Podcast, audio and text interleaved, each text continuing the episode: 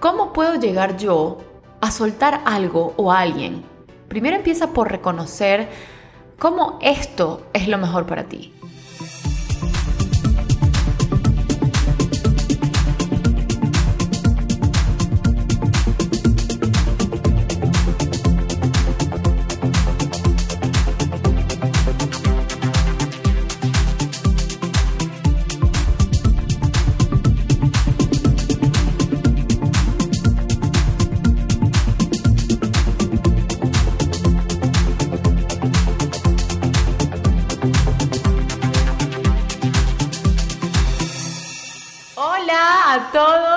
Nuevamente por aquí Gia. Estoy súper, súper emocionada de, ay, de reencontrarme con ustedes. Sé que estuve eh, un poco ausente estos días de decembrinos, de vacaciones.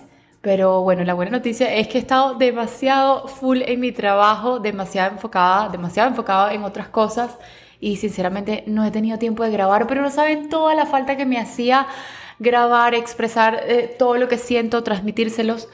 Eh, y bueno, estoy súper feliz de, poder volver a, conectarme con ustedes. Bueno, bienvenidas y bienvenidos a Máscara de Oxígeno una vez más.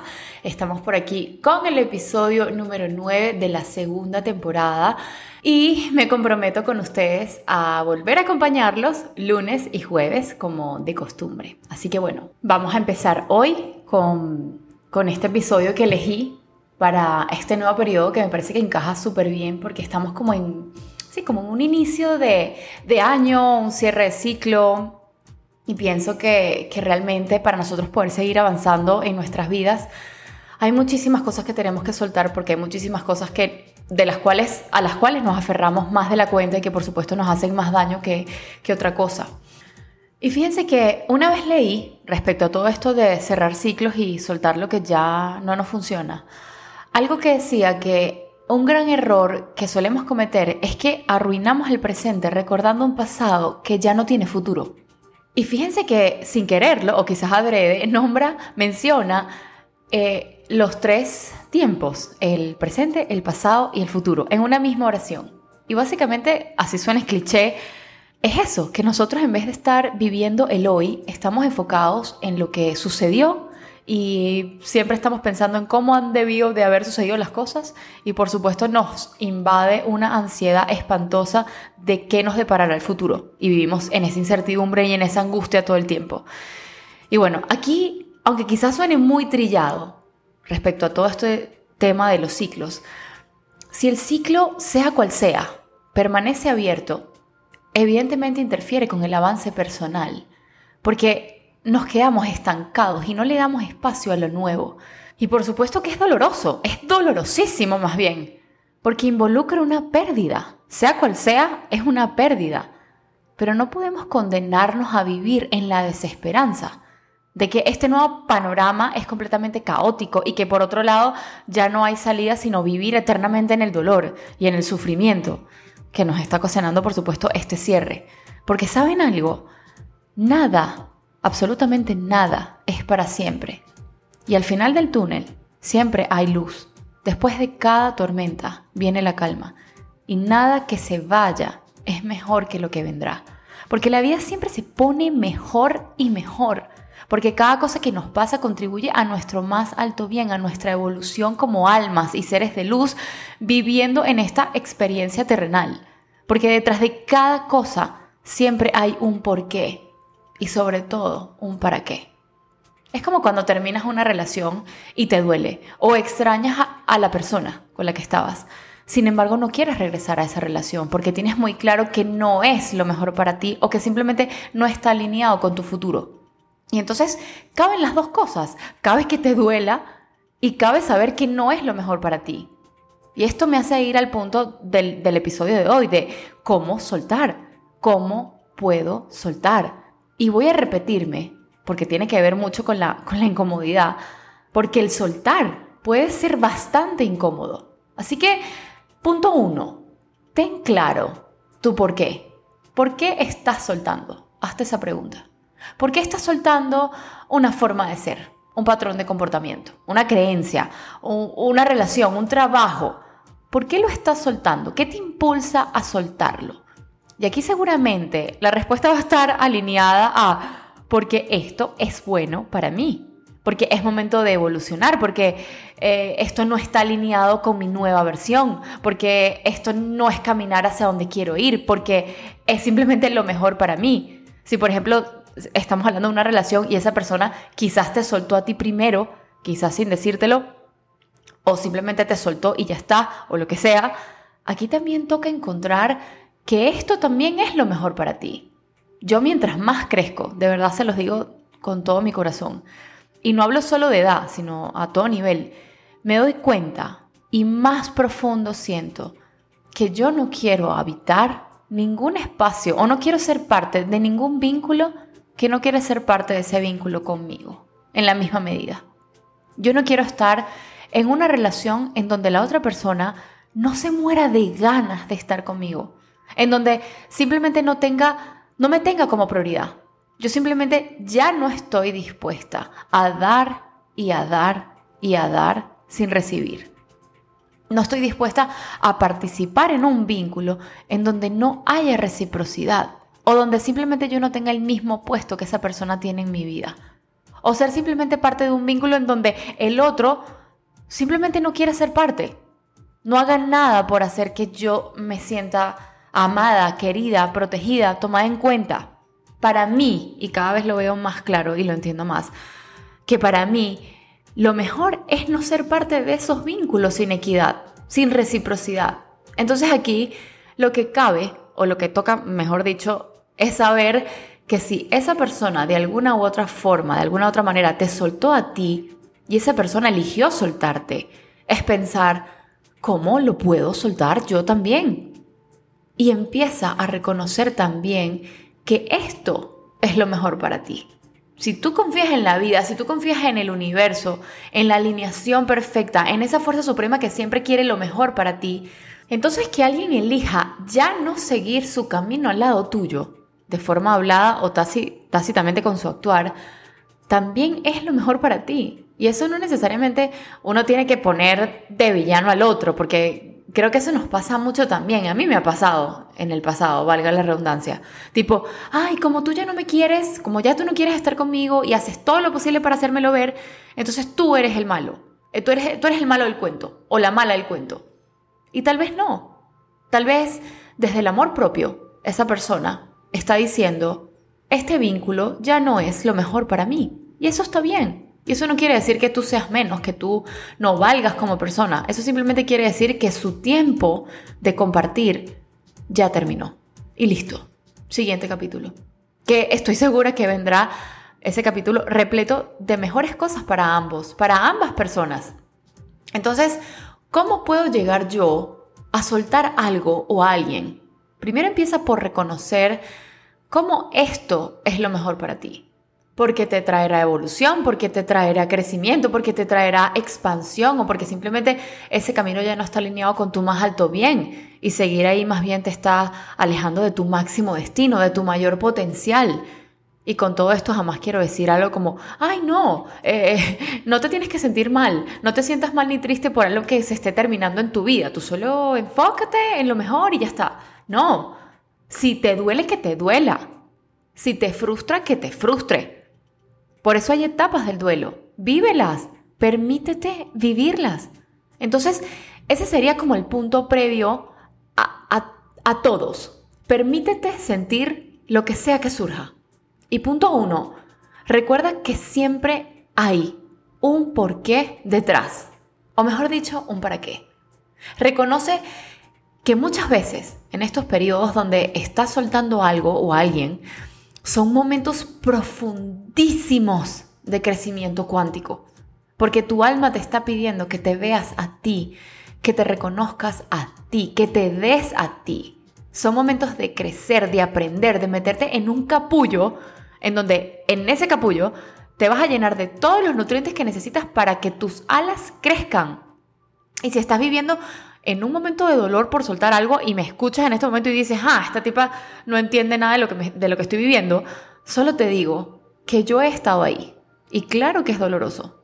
Pero después, del otro lado, dices, claro, Claro que mi alma necesitaba de este capullo para nutrirse, para aprender, para ir profundo, para sanarse, para que le crezcan las alas, para recibir todos los nutrientes y en las condiciones específicas para que estas alas se desarrollen y se llenen de colores y desde ahí puedan crecer, evolucionar y literalmente volar.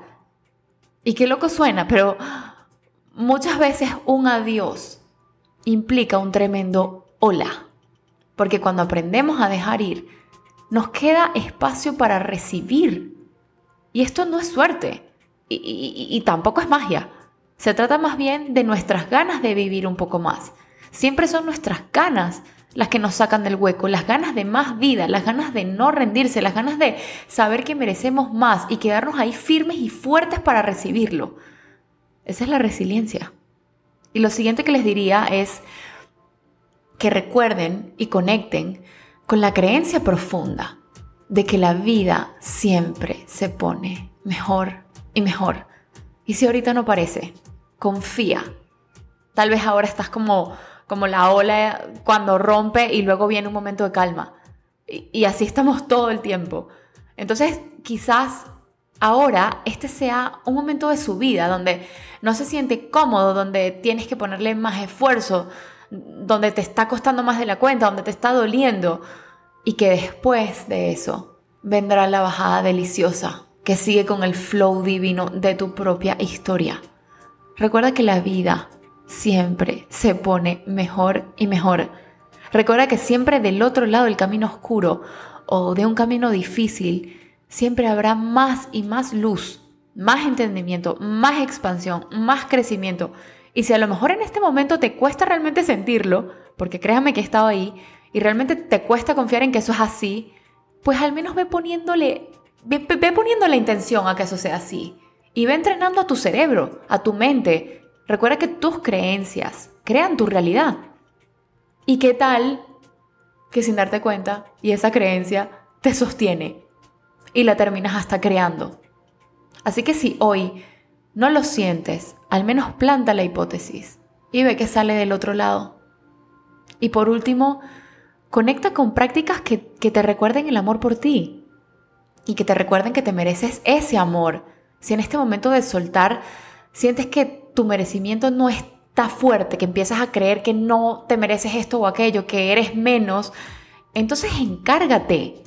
Tú hazte responsable de tener prácticas de amor propio que te recuerden que te mereces ese amor que sueñas. Entonces cuídate. Es cuando más necesitas ser, más necesitas ser bueno contigo mismo o contigo misma. Y como decía en una charla que hace poco tuve el privilegio de escuchar, que realmente me, me marcó, decía, vayamos a lo más básico. ¿Qué necesita tu cuerpo?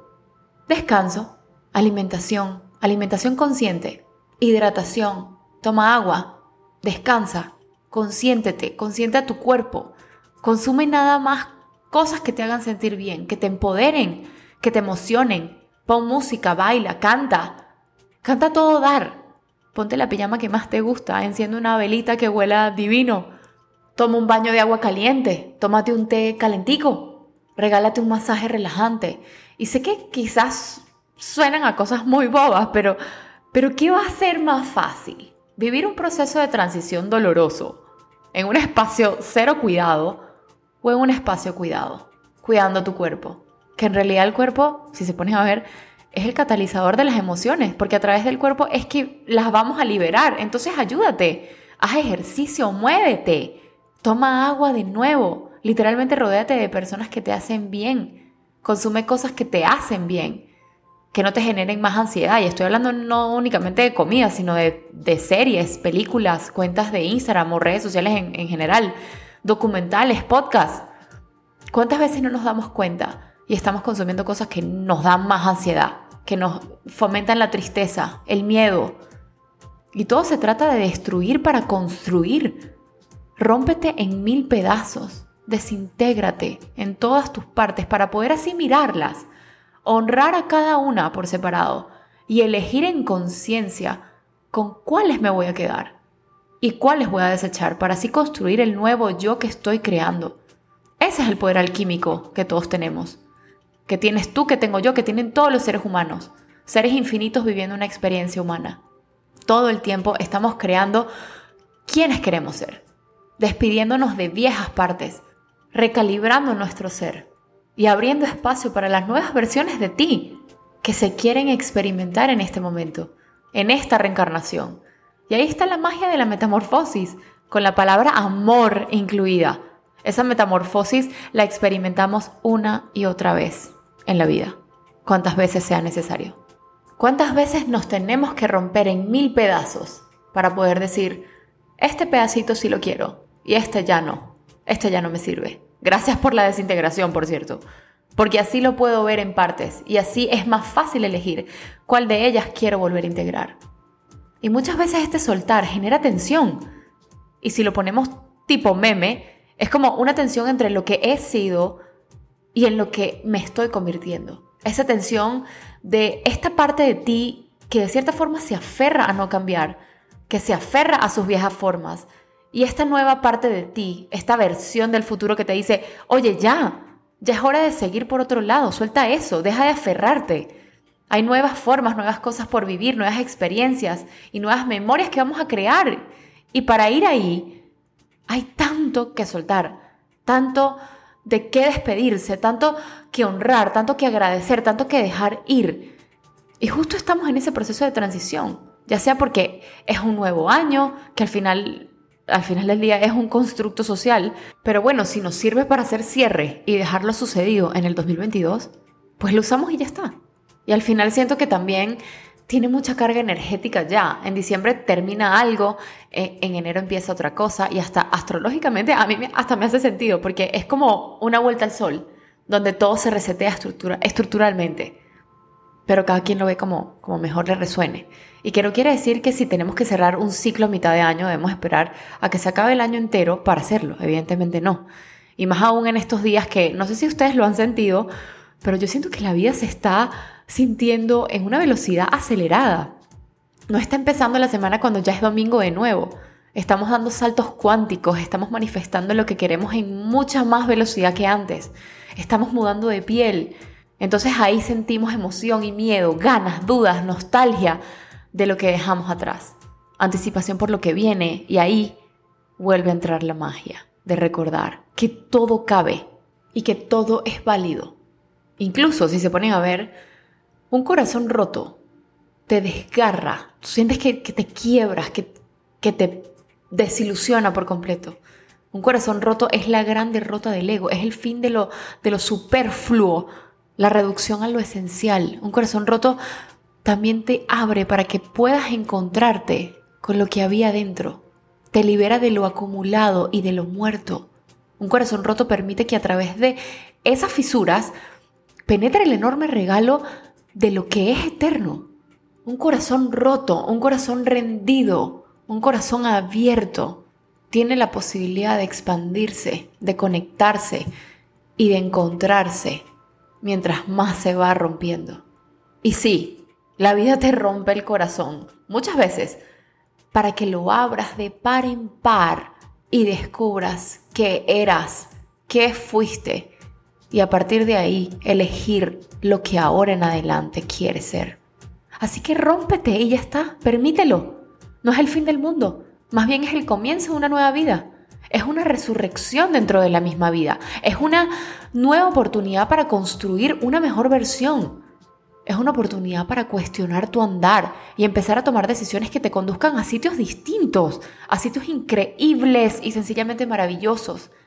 Y que, ojo, aquí no, no les está hablando la experta en cerrar ciclos y corazones rotos. Aquí les habla un ser humano que ha pasado por eso, que sabe lo profundo que duele, que sale, sabe lo duro que se siente, que la tristeza la ha invadido muchísimas veces, pero que así como me he sentido sin salida, siempre la encuentro, de alguna forma la encuentro. Y eso se llama resiliencia, que de alguna u otra forma todos los seres humanos la tenemos, porque ese es el instinto y ese es el espíritu de supervivencia, lo que nos hace seguir. Así que de alguna forma siempre sigo caminando y que me he dado cuenta que el otro lado de los miedos, que el otro lado de la incertidumbre, de la desesperanza, está la vida y siempre me ha esperado algo mejor. Y con cada paso que doy hacia esa luz, Me convierto en un ser humano con más experiencia, con más sabiduría. Camino con más gozo, con más seguridad en mi andar, con más orgullo de ser quien soy. Me veo desde afuera y digo, pana, qué mujer tan increíble. Y estoy segura que sin esos tropiezos, que sin esos cierres tan dolorosos de ciclo, no sería quien soy hoy. Yo soy más que ayer y soy menos que mañana. Y así siempre voy caminando, confiando en mi andar. ¿Que cuesta mucho? Sí, sin duda, totalmente. ¿Que duele? Uf, muchísimo. Pero precisamente todo eso forma parte del proceso de sanación, del proceso de duelo. Así que si quieres llorar, pues llora. Si quieres gritar, grita, grita durísimo. Si te frustras, pues siéntete frustrada o frustrado. Eso es así. Si no pasamos por esas emociones, si las negamos, si nos creemos rocas y superhéroes, si no las vivimos en sangre viva, nos vamos a quedar ahí atrapados en ese duelo para siempre. Porque la vida se trata de procesos y sabemos que para llegar de A a B no es por arte de magia. Hay ciertas cosas que hay que hacer primero. Y bueno, pienso que siempre debemos buscar herramientas que nos ayuden a, soltar algo que ya nos alinea con nosotros, pero que de alguna manera no queremos soltar y queremos quedarnos ahí. Porque si no nos ayudamos, entonces el proceso será más tedioso y quizás te puedas quedar ahí por más tiempo de lo adecuado. Que, no quiero decir aquí que hay una regla de tiempo, no me vayan a malinterpretar, sino que más bien quiero resaltar el hecho de que si no colaboramos con nuestro proceso de sanación, si no decidimos desde adentro que debemos seguir avanzando, nos podemos quedar ahí eterno y se nos va la vida. Así que está en ti, está, está en mí, está en nosotros superar las cosas. Porque si el duelo es por un desamor, por ejemplo, y estás teniendo insomnio por alguien que duerme ya profundo y en paz, no tiene ningún tipo de sentido, por lo menos no para mí. Y ya para terminar, quisiera despedirme con, con esta frase y, y es que decir adiós es crecer, es abrirle las puertas a nuevos caminos, es darle la oportunidad a algo de volver a empezar. No con alguien, sino contigo. Es dar las gracias por lo aprendido y continuar tu camino. Es entender que aunque algunas despedidas resulten ser muy difíciles, son necesarias para seguir avanzando. Y es solo entonces cuando dejas ir aquello que ya no está, lo que ya fue, lo que no te permite avanzar, que puedes darte la oportunidad de abrir nuevas puertas, de transitar nuevos caminos, de decir adiós. Decir adiós es crecer, es elegirte a ti, es tomar tus maletas, a veces con lágrimas en los ojos, pero con la confianza de que lo que viene es siempre mejor de lo que se fue. Decir adiós es elegirte a ti, darte la oportunidad de volver a construirte y empezar de nuevo contigo, siempre desde el amor. Bueno, esto ha sido todo por hoy. Espero que les haya gustado muchísimo. De verdad que les hablé desde el alma, desde todo mi corazón.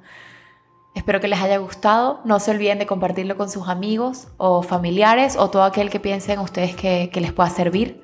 Todo este tema de, soltar, sé que es muy difícil, pero estoy segurísima que siempre lo podemos lograr de la mejor manera. Los quiero mucho, nos vemos en el próximo episodio y les mando un súper abrazo. Bye bye.